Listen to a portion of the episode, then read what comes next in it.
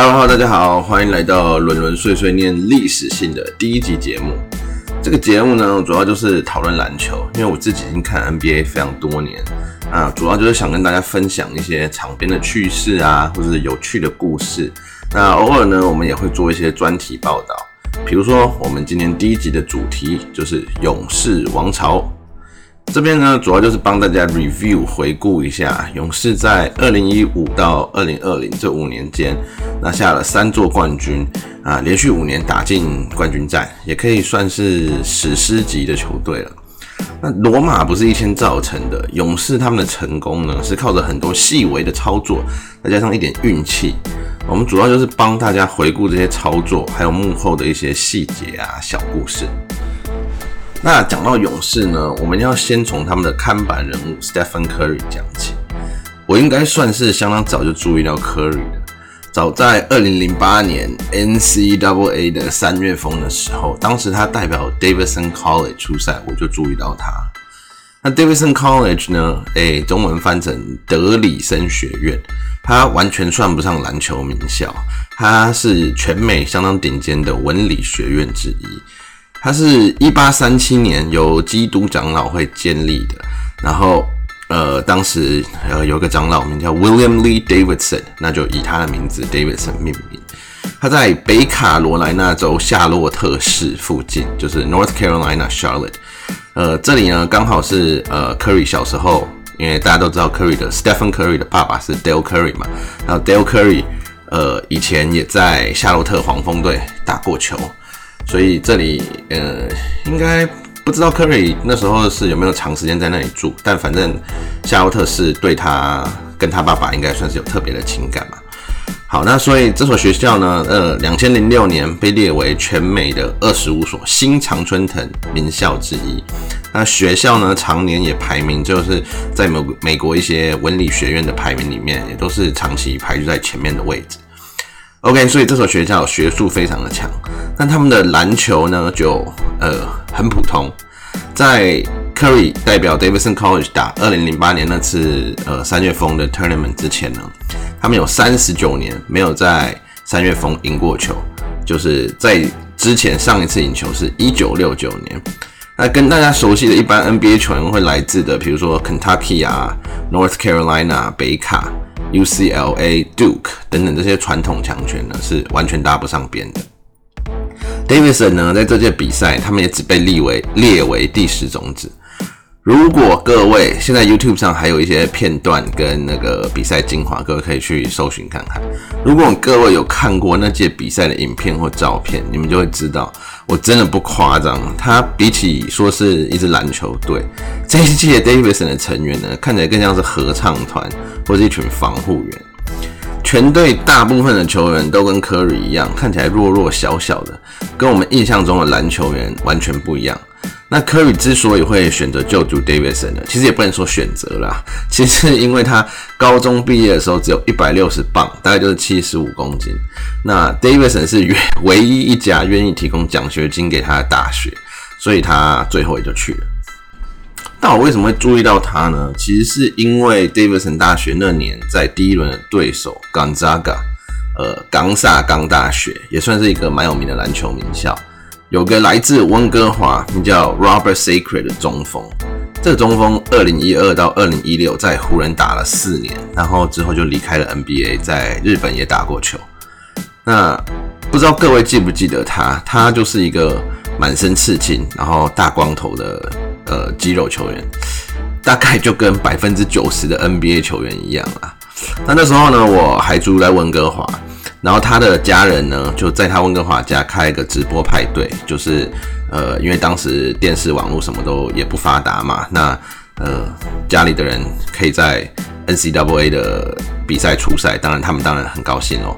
那刚好我有个朋友认识他，具体的关系我也不知道了，反正就是那种妈妈拉二姨婆，二姨婆拉数学家教，数学家教拉小女儿，小女儿拉篮球教练，拉同班同学等等，反正就是我就跟着。大家一起去。那在看那场比赛的时候，前面看起来就是很正常。冈扎嘎毕竟是呃排名比较高的学校嘛。到了下半场的时候，他们最多领先到差不多诶十一分，那一切看起来就很妥当，我们也觉得说，诶应该是没问题。但是就在这个时候，一个看起来连高中都还没毕业的小毛头开始疯狂接管比赛。他三分一颗接一颗的投，然后切入啊、传球啊、中距离啊、超球啊、做小球给队友啊，等等等等，反正就是全面性的技术，彻底碾压全场。就在大家的一片震惊中，Davidson 大学完成逆转，以八十二比七十六获胜，获得三十九年来第一场 NCAA 三月风的胜利，并淘汰了 Gonzaga。比赛结束后呢，现场的气氛当然就是有点。哀愁嘛，毕竟我们的主角输了。但我那时候倒是觉得无所谓，反正我本来就是跟着去的啊。然后而且我还吃了四片免费的披萨。可在离开他家的时候呢，我就特别记下了这个 Davidson 大学背号三十号叫做 Curry 的小子。他下半场得了三十分，全场得了四十分，而且他的打法呢，在当时是蛮有震撼性的，就是那个时候还没有人像他这样子打。就是可能运球运运，然后突然拔起来投个三分，或是快攻，大家可能觉得哦就是要攻击篮筐，但他就突然拔起来投一个三分，所以当时呢对我的在脑海中是留下了蛮深刻的印象。那因为耿萨嘎被淘汰啦，当然我就没有继续看球接或者是披萨可以吃。可是我对于 Curry 的这种，我对于他的实力当然当然是存疑啦。就是你知道大家当有时候看到一个。看起来没有非常强的球员，但是他打得非常好，你就会有点怀疑说，嗯，他是每天都这么强吗？还是今天特别强？所以接下来两场比赛，我都在家看那个文字转播，一直按 refresh，不知道不知道有没有跟我年纪比较接近的 朋友有这种经验？好，所以我就在家看文字转播。那第二轮呢，Davidson 对上的是第二种子，曾经出产像 Patrick Ewing 啊、Allen Iverson 等等的传统强权 Georgetown 乔治城。当年呢，他们是有一个不错的，也是一个后来不错的 NBA 球员带领 Roy Hibbert，他在 NBA 打了十年，是一个比较传统的中锋，身高有七尺二寸，那移动速度当然就比较慢。呃，他大部分生涯时间在六嘛是。大概呃，Paul George 率领的六马队跟热火在争争东区冠军那些年的主力中锋，反正一个五十五号的很高大的球员。那下半场呢，Georgetown 在他的带领下，一度以四十六比二十九领先达十七分。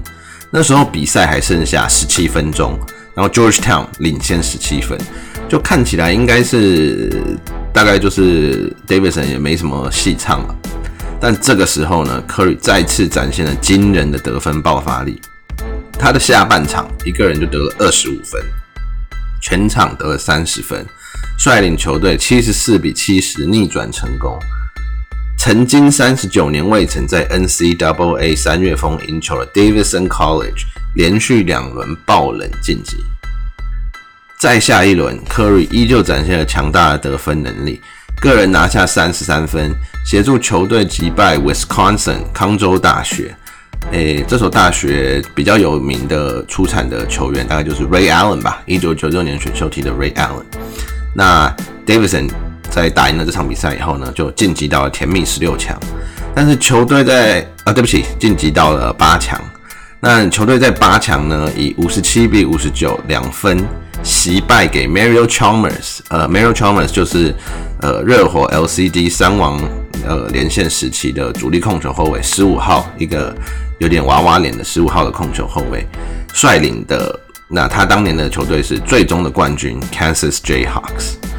这里我们附带一提，Kansas 在最后在当年的冠军战遇上了未来 NBA MVP Derrick Rose 率领的 University of Memphis 曼丰斯大学。比赛剩下十秒的时候呢，Memphis 领先两分，Rose Rose 他有两次罚球的机会，但他只进了一球，就给了 Kansas 机会。那 Chalmers 呢，也在比赛剩下两秒的时候投进了追平的三分球，把比赛带进延长赛。最后 Kansas 在延长赛七十五比六十八胜出，拿下队史的第三次冠军。那 Davidson 在这年的表现有多神奇？各位要知道，我们一直提到他们三十九年没有赢过球了，然后今年就突呃那一年不是今年，二零零八年突然打到八强。隔年呢，他们因为战绩不够好，根本没被邀请去 NCAA 打三月风。那学校含 Curry 只有过六个 NBA 球员，在 Curry 之前的是一九九七到二零零三年，在老鹰、马刺，还有很巧的也是勇士打过球的一名球员叫做 Brandon Williams。那其余打过 NBA 的球员呢，都要追溯到60到70年代。科比本人呢，则是在2009年的球季结束后就决定投身选秀会。那2009年6月科比在 NBA 选秀会上第一轮第七顺位被勇士选中。此届的选秀会呢，其实数值还是算相当不错的，只有第二顺位的 t b 还有第六顺位的 Johnny Flynn 算是 bust。T b 呢，现在大家当然都知道他在我们台湾的 P 呃 Play P League 打球，在新竹接口工程师嘛。诶，其实特别我一直嗯不是很想很苛责这个球员，因为严格来说他他算是 bust 嘛，因为当时其实他会那么高顺位被选，大家都蛮惊讶。他不算是那种啊展现出了非常多的实力，然后最后再因为自己的问题，比如说态度问题，或是呃不认真打球等等之类的而成为 bus。他其实就是潜力非常高，但是。他的实力本来就没有那么好啊，所以我不知道把他算 bus 对他公不公平。但反正他最后至少他打出来的成绩跟他的选秀顺位是不符的啦。那除了他们两个 t b 跟第六顺位的 Flynn，呃，可以算是生涯比较不成功以外，第四顺位的 Tyreek Evans，呃，他大部分时间在国王队，还有第五顺位的 Ricky Rubio 也都算打得不错。那还有第一、第三、第九顺位分别是 Blake Griffin。James Harden 还有 DeMar DeRozan，所以呢，这总归起来，这一届选秀会总共有 Griffin、Harden、DeRozan、Curry，算是呃算 Superstar 吗？算球星啦。然后 Evans 跟 Rubio 也不错，所以这一届选秀会素质算还不错。那 Curry 的新人球技呢？我其实没什么注意他，因为跟大部分人一样，勇士当时就只是一支不具名的万年烂队啊。但是在隔年二零一零一一球季，因为林书豪的加入，我又开始注意了勇士。当时身为二年级球员的科里，已经开始展露出他日后用来改变 NBA 生态的外线投射、切入、运球。平均他当时第二年就已经有十八分、四篮板、六助攻。但是呢，因为他瘦弱的身材，人们普遍还是对他存疑。再加上当时勇士主力是跟他位置重叠又相当粘球的 Monta Ellis，很多时候科里在场上，嗯，说好一听一点是被拿来当成定点射手使用，说难听一点就是去角落站着待等 Ellis 运个二十秒以后再准备拆炸弹。那我必须承认，因为希望林书豪获得上场机会，此时的我呢是希望科里打不好的。但是从他展露的全面性技术，我心里已经知道，长远来说，林书豪绝对不是 Curry 等级的球员。现在的问题只是勇士哪一天会醒，发现球队的未来是在 Curry 身上，而不是 Alice，彻底解放他。二零一一跟一二球季呢，Curry 遭受了生涯第一次严重受伤。这里附带一提，我因为前一年林书豪加入勇士后，呃，有稍微关注勇士教。我发现 Curry 就是还蛮有潜力的，所以在这一年我的呃 Fantasy League 就是中文叫梦幻总教头，不知道各位有没有在玩这个？这在美国是相当盛行的 Fantasy Sports，台湾也有不少不少玩家，但是似乎还不是很主。总之呢，我在这一年选了他，结果他就生涯第一次严重受伤。在因为本季因为有封管嘛，延迟开赛，所以六十六总共只有打六十六场赛季，他只出赛二十六场，而且在球季后也结束了第一次生涯第一次的呃 ankle 就是脚踝手术。那此时的 Curry 呢，他算是应该算是属于生涯第一次低潮期吧，他自己遭遇了伤痛问题，球队也只打出二十三胜四十三败的成绩，球队当年选进的新秀是。我们现在叫他汤神，但当时他也只是汤平凡人 Clay Thompson。呃，新秀球季 Clay Thompson 只有十二分、两篮板、两助攻。虽然当时勇士看的前景看起来是很暗淡，但是他们此季的一系列操作，慢慢为日后的王朝打下基石。首先是季前他们聘请了让后人评价相当两极化的 Mark Jackson 出任教练。那后面一集呢，我们会继续深度讨论 Mark Jackson 他在勇士的这段期间，因为大家对他的评价真是很两极化，会帮大家分析一下为什么大家对他评价会有这么大的差异，还有我自己的看法。然后呢，他在二零一二年勇士在二零一二年三月在三方交易中售走了 Monta Ellis，换来防守型中锋 Andrew Bogut。那 Bogan 呢？大家都知道，后来他成为了二零一五年勇士冠军队相当重要的防守中枢。更重要的是，这笔交易正式宣布，勇士将把球队的未来压注在当时受伤的库里。而我们当然也知道，他们并没有让他们失望。但是你现在回头去看，在当时这是一个非常，嗯。也算是一个赌注啦，但毕竟人家是赌对嘛，成功就是这样子，你必须自己做出一个呃理性的抉择，但是很多时候你还是需要一点运气。当时勇士在跟呃科里续约的时候，隔年他们跟科里续约，但当时勇士在科里续约了的时候呢，我曾经在台湾一个很古老的篮球网站上面叫做圆球城市，不知道各位有没有记忆？我曾经在这个网站上跟人算是。吵过我第一次的网架吧，就在网络上吵架。因为当时我我提到过，因为林书豪加入，还有因为我的 fantasy team 选了 Curry，我曾经关注勇士一段时间。那我那时候就蛮看好 Curry 的。然后在那个勇士续跟他续约的消息出来了以后啊，就有一些人在呃网站上就是攻击勇士跟攻击科里。我自己不算是勇士的的粉丝啦，也没有对他们有特别的喜好，只是我当时还蛮喜欢科里这个球员的。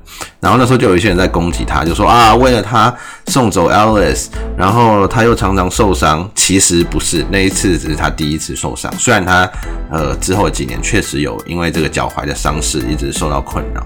然后，呃，反正就很多人攻击他，说勇士这样很蠢啊！明明 Alice 还蛮强的，你们为什么就是要把未来压在一个看起来就是是一个高中生啊，身材又瘦弱又小啊，像他这样的打法，呃，不会长久的。当时普遍对科瑞的质疑大概就是这些嘛，就是像这种打法是没有办法长久的，你个子又矮小，又爱受伤，等等等等之类。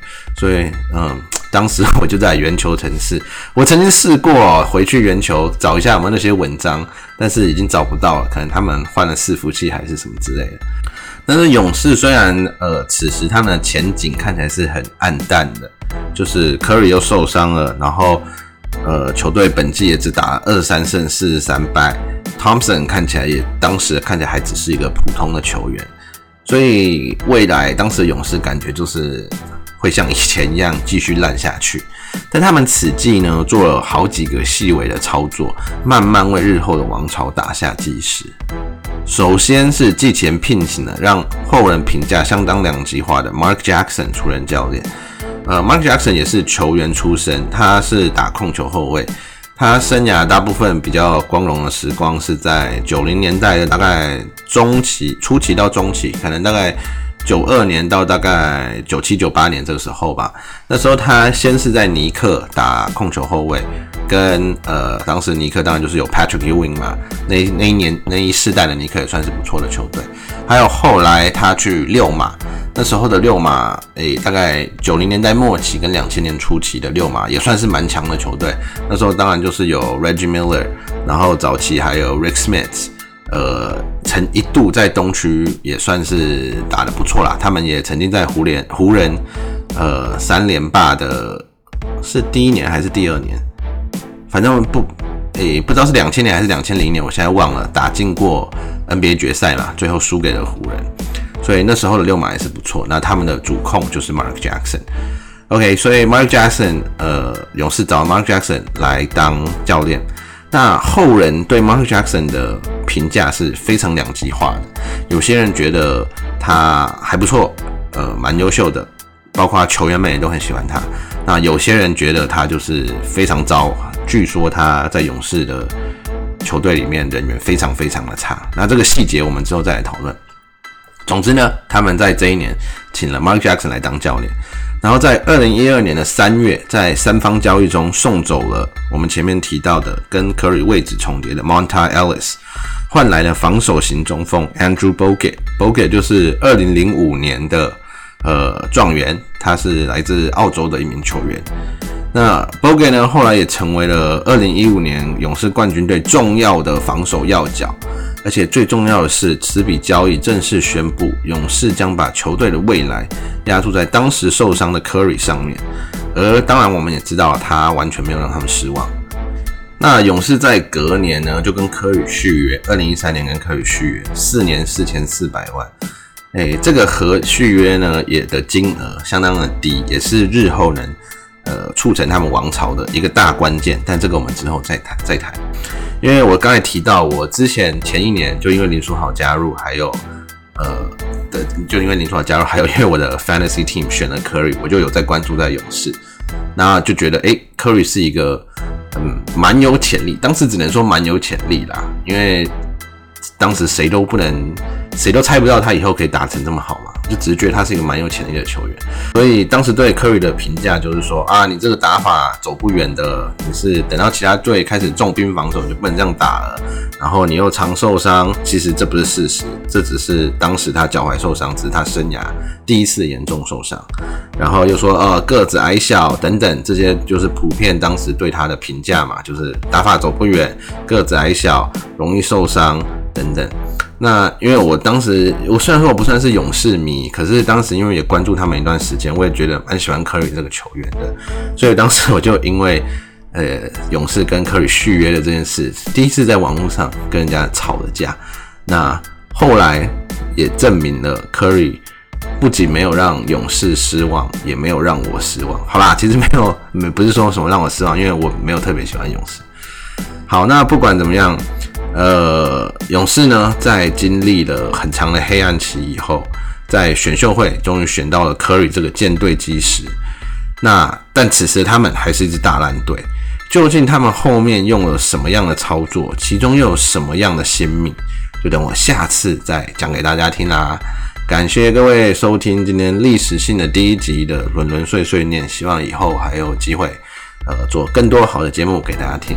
那在这里要提醒大家一下，我在 YouTube 上面有一个频道，叫做呃伦伦 Basketball，就是 L U N L U N，那后面就是 Basketball。